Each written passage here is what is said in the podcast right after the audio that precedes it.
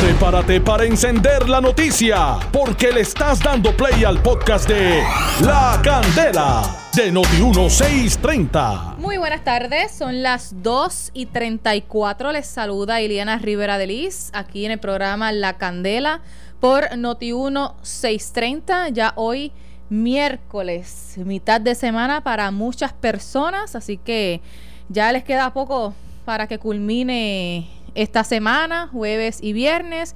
Y usted, como siempre, manteniéndose informado a través de esta emisora y por nuestras plataformas de internet visitando notiuno.com y también a través de las redes sociales, Facebook y Twitter, que mire, ahí se publica minuto a minuto lo que acontece en Puerto Rico y en el mundo para que siempre esté al tanto de lo que acontece y no esté desinformado ni enterándose por, por otros medios o por otras fuentes de información que no son fidedignas y, les cree una preocupación o un caos que no sea real. Así que es importante que aquí en Noti1 usted se mantenga en sintonía.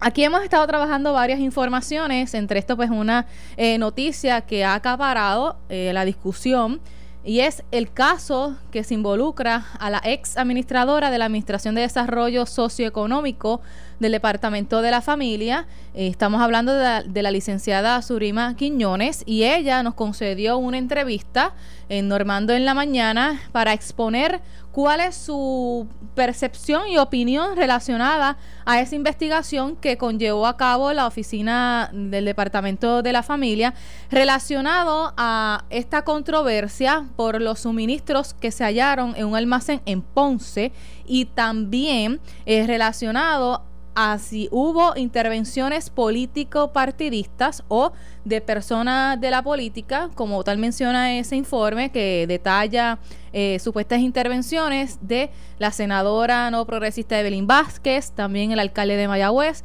y otra eh, candidata para que, miren, dijeran dónde cuándo y cómo se iban a estar eh, repartiendo esos suministros. Pues ella dice que no, que no hubo este, preferencia política ni ni, ni, ni vínculos directos en las tomas de decisiones, pero sí comentó que como en otros casos de asuntos de donde se trabajan emergencias y se reparten eh, este tipo de ayuda, pues sí se toma en consideración las recomendaciones o que le digan pues los políticos, los alcaldes, los legisladores de la zona. Yo quiero que ustedes escuchen parte de estas declaraciones para que tengan ese privilegio de entender eh, lo que ella pues explica, ¿verdad? Relacionado a, a, esa investigación que hicieron. De hecho, advierte que ella no se le citó para una entrevista para saber eh, la, la opinión de ella sobre qué pasó en, ese caso en particular. El alcalde de Mayagüez también leímos en el periódico Metro, pues que no, que tampoco se le citó para una entrevista y que ella, Surima Quiñones, pues se enteró a través de los medios que había sido destituida de su puesto. Vamos a escuchar estas declaraciones. ¿Alguien quería hacerle daño a usted en esta investigación? ¿Había alguna situación interna que rompió por lo fino con, con su nombre, con su figura? Sí, yo entiendo que es eh, la señora, la ex secretaria de familia, eh, Glorimar Andújar, que quería tratar de hacerme daño para sacarme del puesto. ¿Por qué razón? yo le, porque yo le detuve una mudanza que quería hacer ella de acceso del edificio donde actualmente se encuentra hacia el edificio ubicado en Mercantil Plaza, eh, ya que no era ni costo efectivo, no se me había provisto la información adecuada y afectaba y podía afectar la salud y las condiciones laborales de los empleados de la agencia. Y usted detuvo entonces por esas consideraciones esa mudanza y ella, como se dice en el argot de la calle, la cogió con usted. Eso es correcto. Esa es mi percepción. Claro, su percepción. Pero de hecho, Glorimar Andújar la hemos estado llamando desde que esta información salió públicamente y no ha aparecido por, ni por los centros espiritistas para dar su versión. No, yo estoy disponible cuando ustedes entiendan para contestarle cualquier pregunta que ustedes tengan. A nivel legislativo, porque yo sé que a nivel legislativo se hizo una pesquisa, ¿no? Eh, ¿Usted fue citada para hablar y declarar allá? No, el día de hoy tampoco he sido citada en la Cámara de Representantes.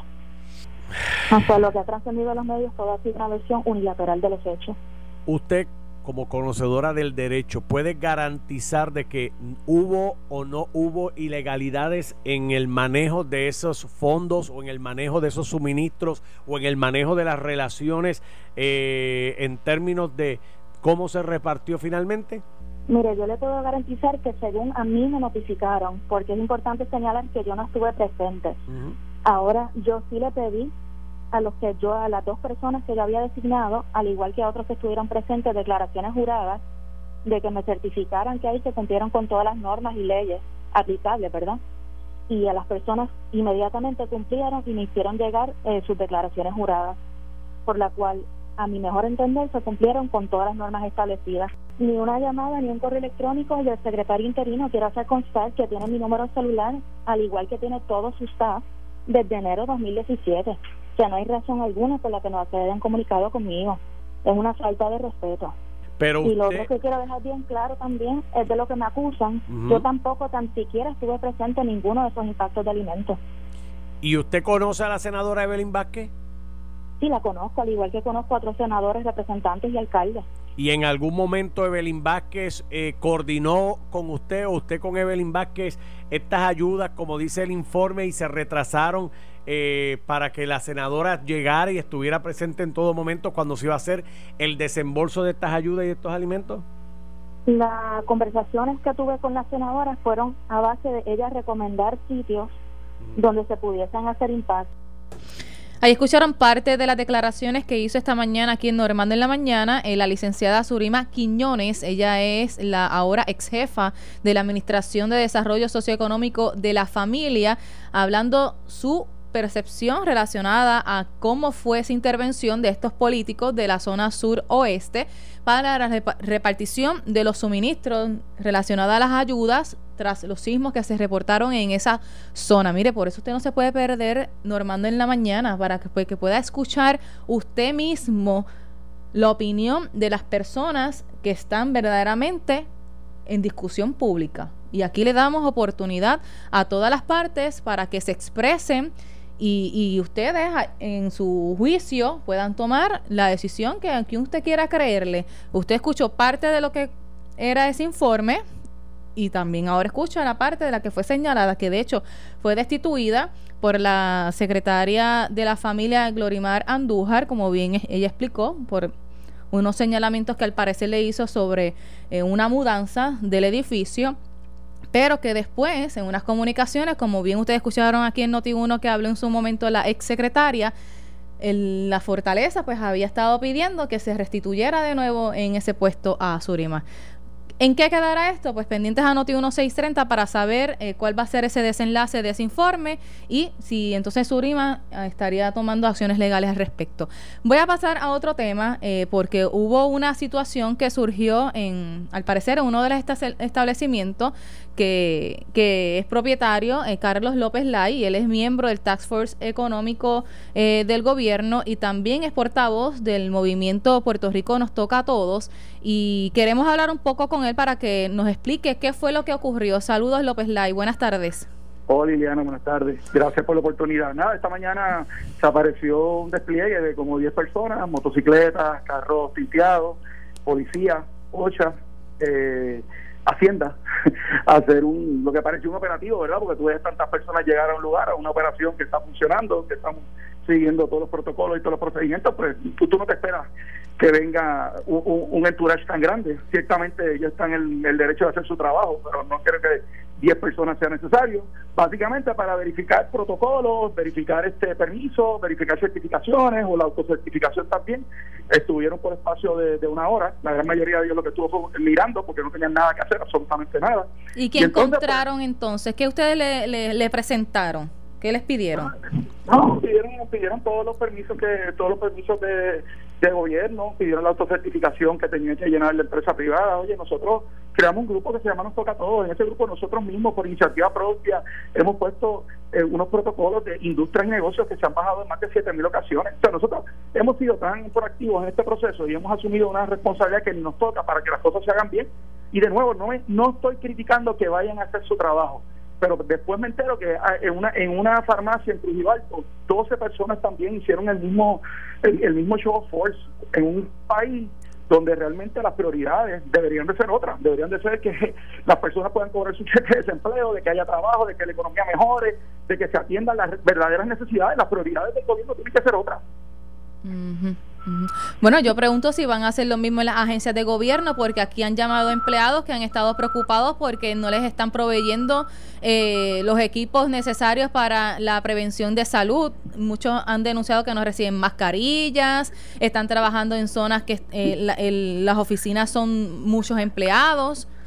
Inclusive esta mañana, y tienes toda la razón, esta mañana cuando yo cuando ellos llegaron a nuestras facilidades, nosotros teníamos como parte de nuestra auditoría interna, teníamos un grupo de recursos humanos y el área de auditoría verificando que los protocolos que hemos establecido, que verificamos día a día, porque lo estamos haciendo día a día porque sabemos la importancia de la situación ante la que estamos, y ellos vieron que nosotros mismos, nos nuestro propio equipo estaba, este por decir así, auditando al equipo que estaba trabajando allí, y eso lo hicimos hoy en todos los talleres de nosotros a través de todo Puerto Rico, los que estamos abiertos que no sé si sabes que estamos abriendo de lunes a viernes, los sábados todavía no se puede abrir. No podemos vender carros, cuando en Estados Unidos se han vendido carros a pesar de la, de la situación. O sea, nosotros hemos estado expuestos como industria a unas situaciones bien difíciles. No te hablo de la economía y de otras industrias que también están pasándolas eh, igual o, peor que nosotros. O sea que yo hago un llamado, no solamente, y aprovecho la oportunidad, ¿verdad?, para que la empresa privada siga actuando responsablemente.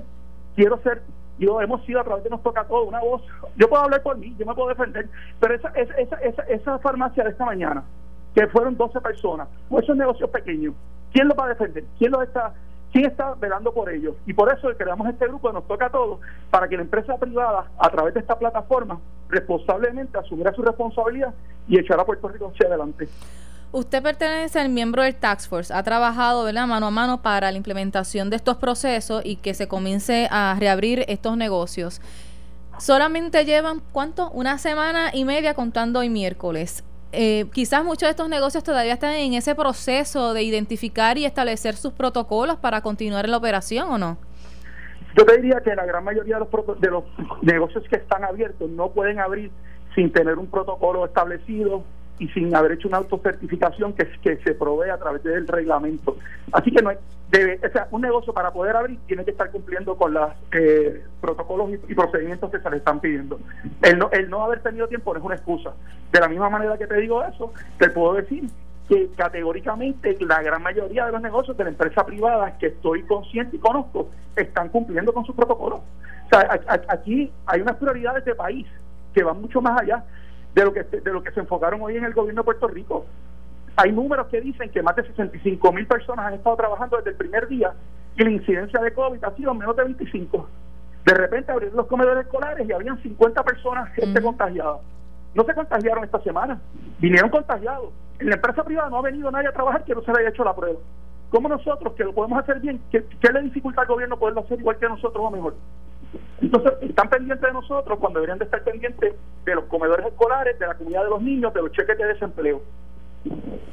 Sí, que todavía eh, han estado dando conferencias de prensa explicando eh, el paso a paso para que lleguen los dineros que todavía las personas están esperando. ¿Cuántas conferencias de prensa hemos visto? ¿Desde cuándo están hablando? En Puerto Rico se han hecho sobre 60 mil pruebas de, de COVID los números lo tienen, de repente no los habían y la semana pasada aparecieron 61 mil, pero si vas al dashboard aparecen dos mil y pico, tres mil.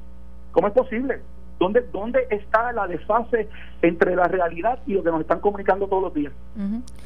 este, y mucha gente también, López Lai, le, le comento que, y es lo que se percibe en las redes sociales y es hasta uno de los debates principales, que, que la situación de, lo, de, de de lo que se ha presentado de los casos que se han visto que supuestamente están en alza, eh, otros dicen pues que es algo eh, normal dentro de lo que estamos pasando, pero dicen, eh, bueno, pues sigan, sigan abriendo negocios que más aumentos van a haber, pero es como usted dice, ya habían compañías que han estado trabajando y, los, y no se han reportado casos. Bueno, tan, tan sencillo como que ayer solamente habían cinco ventiladores en uso en todo Puerto Rico a causa del COVID y obviamente yo no quiero que nadie se muera y nadie quiere perder una vida, pero las muertes que hemos visto son de personas que tienen una edad que dificultó que fueron porque estaban trabajando. Porque las personas, usualmente, las edades que estamos hablando, 75, 80 años, ciertamente la gran mayoría ya no están trabajando. Y eso es algo que también tenemos que atender hoy. Hay unas personas que tienen una edad que hay que protegerlos, como las personas que también tienen eh, algún tipo de inmunodeficiencia, que también hay que tener mucho cuidado con ellos. Pero fíjate lo que nosotros hemos aprendido en estos 60 días, los protocolos que estamos estableciendo a través de, de este periodo, que son bien diferentes a lo que teníamos hace 60 días atrás. Todos esos protocolos indican que de seguirlo, pues el contagio tiene que bajar. porque nos estamos lavando las manos? porque nos ponemos las máscaras? porque mantenemos el distanciamiento social? Mira, mientras yo estoy hablando contigo, tengo aquí un, un correo al frente mío. Se puede enviar la foto, la gente está bien pegada. Y eso pues son comportamientos que todos nosotros como individuos tenemos que aprender.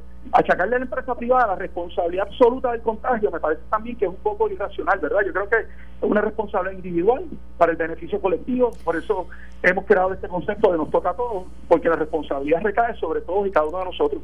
¿Qué ha discutido, qué ha discutido el movimiento relacionado a la apertura de los centros comerciales que ya hemos visto por ahí que están casi preparados para eso?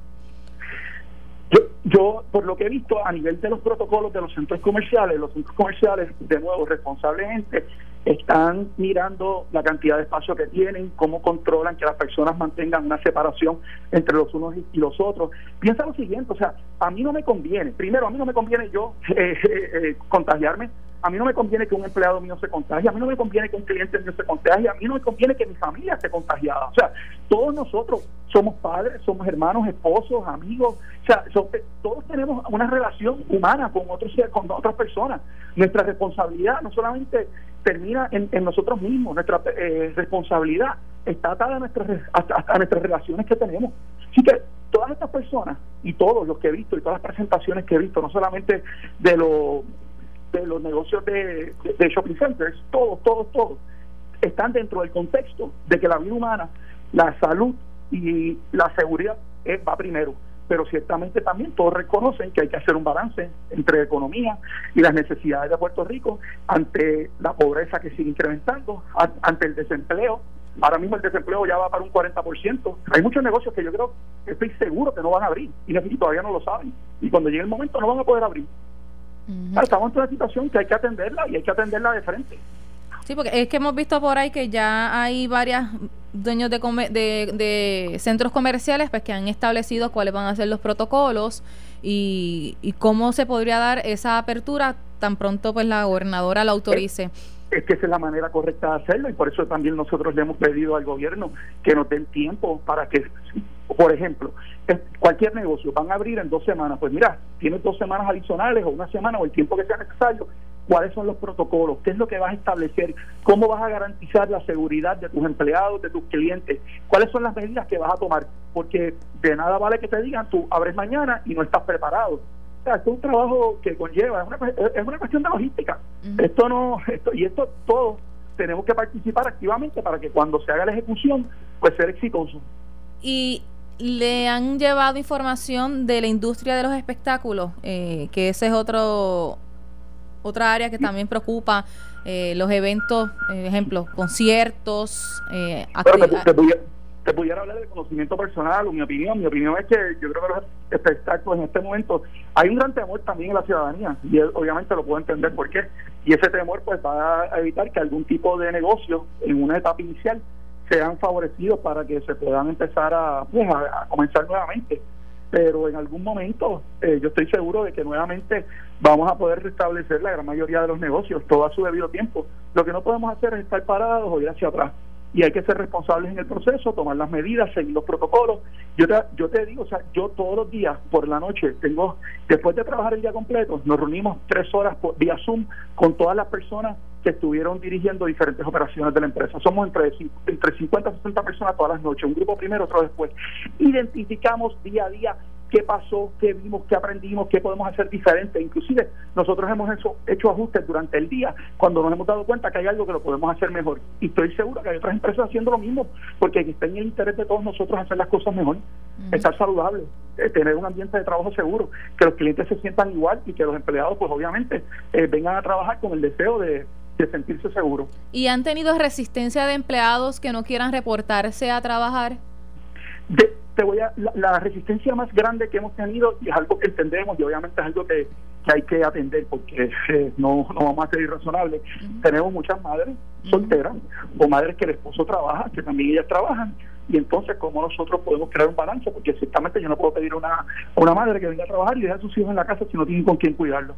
Eso te diría que es el grupo más grande. Hay otras personas que por miedo no quieren venir a trabajar y hay otros que simplemente, así no los han dicho, están más contentos con el desempleo y van a seguir cobrando desempleo hasta que llegue el momento de, que tengan que volver a trabajar. Pero el desempleo no es, no es por mucho tiempo, son por, por cuatro meses pero por alguna razón aquí algunas personas se creen que van a poder vivir de subsidio por toda la vida y eso eh, piensan eh, a corto plazo, no a largo plazo. pero tengo que decir que un gran por ciento, por no decir la, más del 85% están disponibles, todos inclusive nos están llamando, los estamos activando poco a poco, amigas que hay necesidades, no hemos activado a nadie sin haberse hecho la prueba, entiendo que se hacen la prueba y, ese día pues supimos si tuvieron o no tuvieron y después de eso pues tendríamos que hacerlo todos los días para saber los que no se han sido contagiados.